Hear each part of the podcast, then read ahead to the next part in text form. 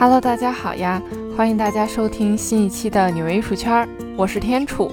那前一阵儿呢，这个高铁卫生巾和月经羞耻的话题特别的火爆。那我这个思来想去呢，本来也想说一下自己的看法哈，但想想看，咱还是一个文化艺术类的节目哈，就不说了。但是呢，我还是想做一期节目。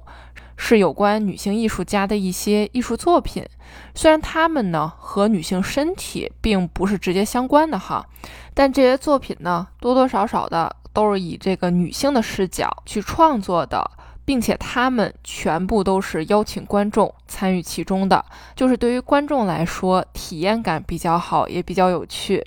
那其中呢有反映中国传统文化的，有反映子女之间关系的。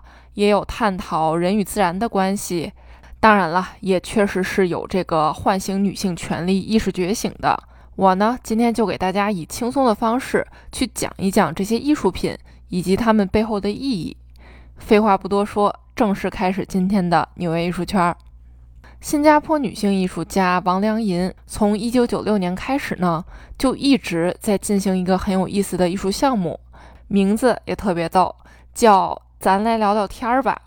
那这个从美术馆、画廊到当地的购物中心、市场呀等等，那也是吸引了特别多的人参与其中。那这个咱来聊聊天儿吧，这件作品到底是个啥呢？艺术家在一个小圆桌上放了很多那种没有摘过的生的新鲜的豆芽儿，然后在旁边备好这个茶壶和酒水，就邀请观众们一起围坐在这个餐桌旁边。一起摘豆芽的同时呢，呃，虽然大家都不认识哈，那还是可以互相聊聊天，认识认识。哎，不知道我描述了这个之后哈，你能想到什么？反正呢，我当时看到这个的时候，我就立马想起了我小时候。那每天放学回家的时候呢，都能看到院子里面坐着的奶奶们，大家呢三五个围成一个圈儿，其实呢也没有桌子。都是坐着那个自己带过去的可折叠的小板凳儿，那这个围成一个圈儿嘛，那这个圈儿里的地上呢，那就是自家今晚要吃的各种蔬菜。那奶奶们呢，就一边摘菜一边聊天儿。其实说实话哈，这些菜你要快速摘完的话，我估计这十分钟不到肯定能搞定。但奶奶们呢，真的是不慌不忙，就跟那儿一点点的跟那儿摘。然后当时呢，我真的挺纳闷的，其实就是代入一下小时候自己的那种心情。你想吧，就恨不得放学后飞奔回家，然后把作业呢就夸夸夸赶紧写完，然后呢就可以跟小伙伴们出去玩到天黑。尤其是夏天哈，这个天黑的晚。那回家之后呢，吃了饭，那么晚上呢还能看看漫画书、看看电视剧之类的。那这奶奶们怎么就那么磨叽呢？这快点摘完菜，那赶紧留出更多时间，可以做自己喜欢做的事情啊。不过后来哈，我爸就跟我解释说，那这个奶奶们呢，他们聚在一起的目的不是为了快速的把这个菜给摘完，而这就是他们的社交活动，就像韩剧《请回答一九八八》真的是一模一样。妈妈们呢，总是坐在门口。然后在夕阳之下，那一边摘着菜，一边腌着泡菜，一边聊天呢，一边等老公和孩子们回家。但是咱们再来说回这个作品，如果把这个场景放在美术馆或者是商场里，就是那种特别 fancy 的空间里面呢，其实还是觉得会有点格格不入哈。艺术家王良银为什么要做这件作品呢？他呢是新加坡人。一九七九年，新加坡当时为了改变当地华人，呃，因为各自不同的籍贯而会去使用不同的方言，那这就导致在新加坡的华人之间呢，其实还是有一些距离感的。那于是新加坡政府就发起了多讲华语、少讲方言的推广运动，希望希望大家多多去说普通话，那作为沟通的共同语言。那你说这个政策好吗？那的确是挺好的，因为从一方面来看的话呢，是促进了华人之间的大融合。但你要说它完全都是优点吗？那倒也不是。虽然说这个政策肯定是通过加强一个单一民族的语言，去统一整个新加坡的华人社区，但是它还是不可避免的剥夺了那些呃说着不同方言群体的人对自身文化的一种认同感。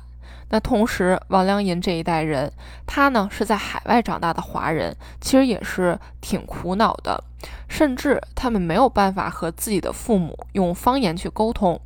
那自然而然，这年轻一辈啊和老一辈的人呐，都别说文化了，首先他在语言上就是一个很大的隔阂。那我说我的英文，你说你的方言，那还有人说着普通话。那其实呢，大部分时间是能互相听懂的，但是却不会说。所以说，很多情况下都出现了一家人恨不得能用多种语言或者方言去交流，其实真的挺复杂、挺困难的。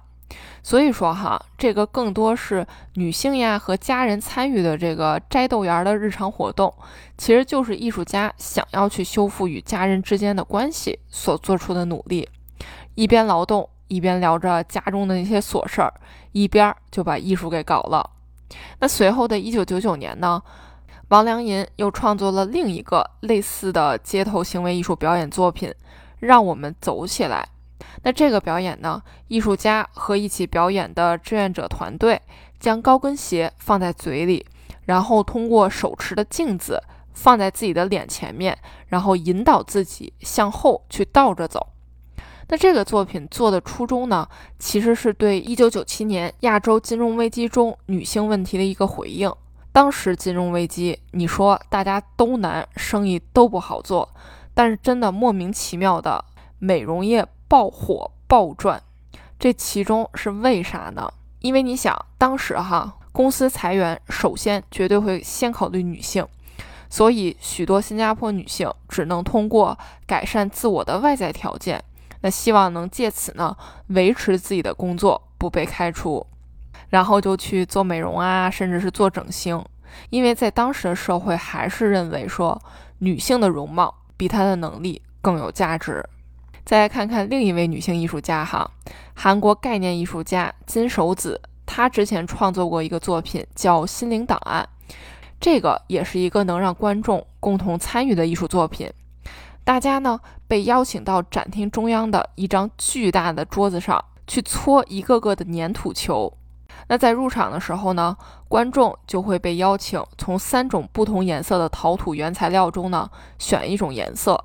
那工作人员就会取一块递给观众，然后观众走到展厅内的这个长十九米的椭圆形桌子旁边坐下来，将这个柔软的、微微湿润的陶土。慢慢的搓成球，然后呢，把这个搓好的圆球给滚到桌子的中心，因为的确桌子很大嘛，你这个十九米哈，那这个伸手你也的确够不到中间哈。展厅内呢很安静，所有的观众都在这个静静的也不说话，就去搓着手里的这个球哈。面对你面前的这一大块陶土，你呢可以选择直接将它搓成一个巨大的，几乎三十秒之内就可以搞定的一个大球。那你其实也可以用上一个小时，慢慢的去搓无数个那个旺仔小馒头大小的球都行。巨大的桌子开始有一颗两颗的粘土球，越累积越多，直到最后整个桌子都快被填满了。艺术家就表示，这个过程呢，其实也没有那么深刻的隐喻，就是希望能够让观众慢慢的放下一种焦躁不安的心态，安静下来。因为手里正在进行一个很机械性的揉搓的运动，那脑子呢，自然而然就会自动的放空，或者是回忆一些事情，就仿佛回到小时候玩泥巴的那种经历。那展览完之后呢，这些粘土球是不是会被直接扔掉呢？那并不会，他们呢将带着所有参与观众的记忆，重新分配给当地的艺术学院和高中，进行艺术再创作的利用。下面要讲的这个艺术家呢，如果你对艺术比较感兴趣的话呢，或者是你曾经去北京红砖美术馆看过他的展览的话呢，你一定对他非常的熟悉。他呢，就是英国女艺术家莎拉·卢卡斯。讲她的作品之前呢，我先问一个问题哈：如果提到鸡蛋在艺术圈的妙用，你能想到什么？其实我第一个想到的肯定就是古典绘画中的蛋彩画，顾名思义，就是用鸡蛋作为媒材去进行的一种绘画方式。那这种方式在十四到十六世纪的文艺复兴时期超级流行，将蛋黄或者蛋清调和绘画颜料去进行一个混合。那其实直到现在，许多艺术家还在沿用这种创作方法。这个沙拉努卡斯呢，他并不是用鸡蛋去进行传统的这种绘画，而是用鸡蛋去搞行为艺术表演。当然了，也不例外，他也邀请观众朋友们一起参与其中。这个呢，也是他最著名的一项行为表演。作品的名字就叫《致女人的一千个鸡蛋》。一般这件作品绝对是他在大型展览中不可或缺的一个环节，并且一般会在开幕式中。进行这个表演。那在美术馆其中的一片空白墙面上，两侧和木地板呢，都用透明的塑料布给包好了，给保护好了。然后在旁边的桌子上呢，摆满了一摞摞的这个鸡蛋，超级多。然后艺术家、策展人、美术馆工作人员以及观众等等，就特别激动地等着艺术家致辞，同时也是在等着这项表演的开始。莎拉·卢卡斯带头。邀请在场的女性，或者是说将自己性别定义为女性的人，哈，一个个的将鸡蛋朝着那个空白的墙面砸过去。鸡蛋撞上墙的那一瞬间破掉，蛋壳飞溅，蛋液呢就顺着墙面流下来。那在一个个鸡蛋的攻击之下呢，墙面也被染得特别的斑驳。不过砸鸡蛋的人呢都特别的开心，嘎嘎的跟那儿乐。毕竟哈，这种能随意扔鸡蛋的机会真的是少见呀。其实哈，这也并不是莎拉·卢卡斯第一次用鸡蛋作为一种隐喻去创作艺术。一九九二年的时候，他用两个煎蛋和一个烤肉三明治，把它们直接摆在了一个木桌上，形状很明显了，就是女性的身体，女性身体的关键部位。那一九九六年。他呢，又直接将两个煎蛋分别放在自己的胸前的衣服外面，坐在椅子上拍了一张照片。这张照片呢，也成为莎拉·卢卡斯最出名的作品之一，更是经常被用作他的肖像照。那为什么要用鸡蛋呢？其实，在英国哈，在这个莎拉·卢卡斯成长的环境之中，一些人就会用这个煎鸡蛋去比喻平胸的女性。其实你要转换到我们的语境里，这个煎鸡蛋就相当于是飞机场，或者呢，他们会把女性的生殖部位比作烤肉三明治。那你想想，早在三十年前，莎拉·卢卡斯就已经对当时自己和周围女性所所遭受到的不友好、厌女症等等，用他自己的方式进行了回击。除此之外，女性呢也有卵子，但女性呢？只能怀揣着这个像鸡蛋一样的卵子，并且很多时候甚至要去受到无端的羞耻攻击，甚至有一些女性都没有办法掌控自己的卵子。所以，莎拉·卢卡斯做这项去砸一千颗鸡蛋的行为艺术表演呢，目的很简单，就是让女性将命运掌握在自己的手里。不过，说实话。这一千个鸡蛋可是让动物保护组织啊、抗议浪费行动的组织抗议声不断。鸡妈妈多不容易啊，下蛋为了给人吃，结果呢却拿来被砸掉、浪费掉。再者说了，世界上还有多少人连鸡蛋都吃不上？其实哈，这话也没错，毕竟鸡蛋的确是很好的食物，被砸了的确可惜，也的确浪费。但如果换一个角度来看，莎拉·卢卡斯是想通过鸡蛋这个隐喻，唤起女性权利意识的觉醒。那上述咱们说到的都是邀请观众参与其中。那最后我要讲到的这位女性摄影师呢，他的摄影作品和这个行为艺术哈，并不是邀请人类参与，而是邀请动物。美国摄影师克莱尔·罗森之前用了六年的时间，去到全球大概二十个地点，分别为五十五种动物大摆宴席，长餐桌、餐凳、桌布、餐具、灯具、酒杯等等，一样不差，而且摆的呢特别的好看。然后放到一个野外的环境中，请动物们吃它们各自喜爱的食物，实现动物界的梦幻大餐。当然了，在这个动物吃饭的期间呢，克莱尔也会用相机捕捉下这个珍贵的镜头，然后就完成了一系列名为《幻想盛宴》的系列摄影作品。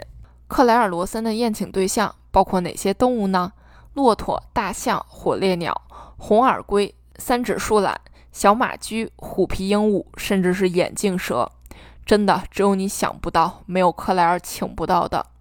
其实克莱尔在布景上呢，也借鉴和致敬了达芬奇的《最后的晚餐》，就是那种充满仪式感的构图。但其实看到最后的成片哈，动物们在长桌前吃着仪式感满满的大餐，真的有一种跌入童话世界的感觉。其实这也是克莱尔做这一系列作品的初衷。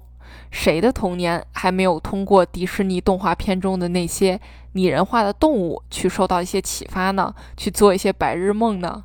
那在主人摆满食物的餐桌上斗智斗勇的猫和老鼠，爱啃萝卜的彼得兔，只不过克莱尔呢，把它们变成了现实。当然了，为了防止伤害动物，在布置盛宴之前，克莱尔都会请教相关的动物饲养员有关食物的问题。爱吃啥，不爱吃啥，能吃啥，不能吃啥，等等，都得注意。那无论是可爱的小动物，还是像眼镜蛇这种让人感到怕怕的动物，都在克莱尔的邀请名单之中。据说哈，拍摄骆驼的盛宴和大象的盛宴时候呢，仅仅用了十分钟就搞定了，因为骆驼和大象们真的是吃嘛嘛香，瞬间就风卷残云了。克莱尔希望通过这些照片，唤醒人们对大自然的保护。毕竟，我们人类生活在地球上的同时呢，其他动物也是这个星球的住户呀，不能只为自己考虑。人和自然和动物都要和谐相处。不得不说哈，其实我个人是很喜欢一些女性艺术家的作品的，或许是她们细腻的一些创作手法以及最终的呈现方式呢，能让我找到许多的共鸣。不知道上述这些女性艺术家的作品，你最喜欢哪一个呢？以及你最想体验哪一个呢？欢迎留言分享你的听后感。好啦，今天的纽约艺术圈就是这样啦。我是天楚，我在纽约，下期见啦。